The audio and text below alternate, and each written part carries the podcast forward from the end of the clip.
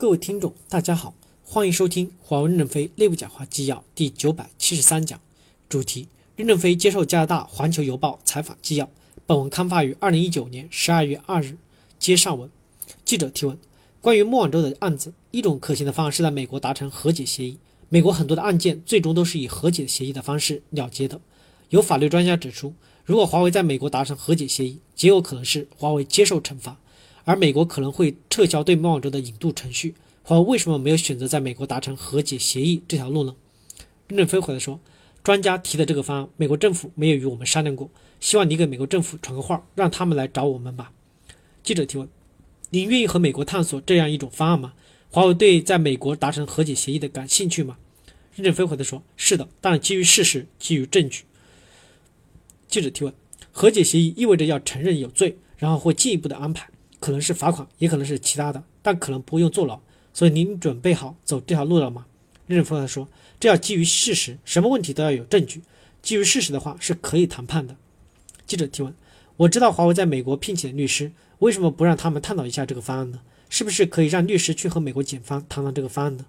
任正非回答说：“律师在法庭与检方打官司就是谈判，谈谁对谁错。首先，纽约东区的法院公布证据，我们要根据证据在法庭上谈。”律师与检方在法庭上的辩论是一个声音比较大的谈判，大家先把事情搞清楚了，搞清楚后可以是声音小一点的谈判，悄悄谈，谈一些交换条件都是谈判。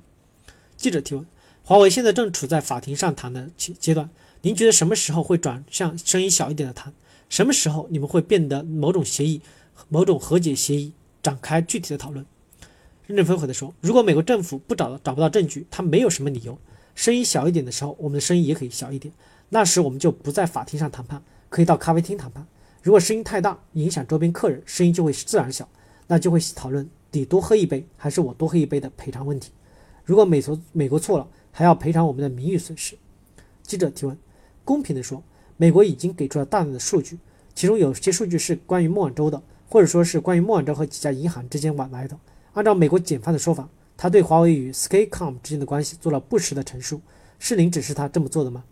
任正非回答说：“美国政府如果要出示证据，应该是通过法庭出示。到目前为止，我们还没有看到纽约东区法案要尽快的拿出证据来。”记者提问：“当美方已经公布了书面的证词，还公布了孟晚舟陈述时的 PPT 的副本，这就是通过法律渠道披露的证据，而且证据明显。正如美方所说，他对华为与 Skycom 的关系做了不实的陈述。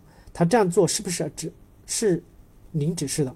任正非回答说：“我没有指示过，但我认为纽约东区的法院要尽快的开示证据，尽快的开庭。”记者提问：“为什么 Skycom 之前明明一直是华为的子公司，而华为在描述与 Skycom 的关系时却说 Skycom 已经从华为剥离出去？”任正非回答说：“这个问题还是留在法庭的判决。”感谢大家的收听，敬请期待下一讲内容。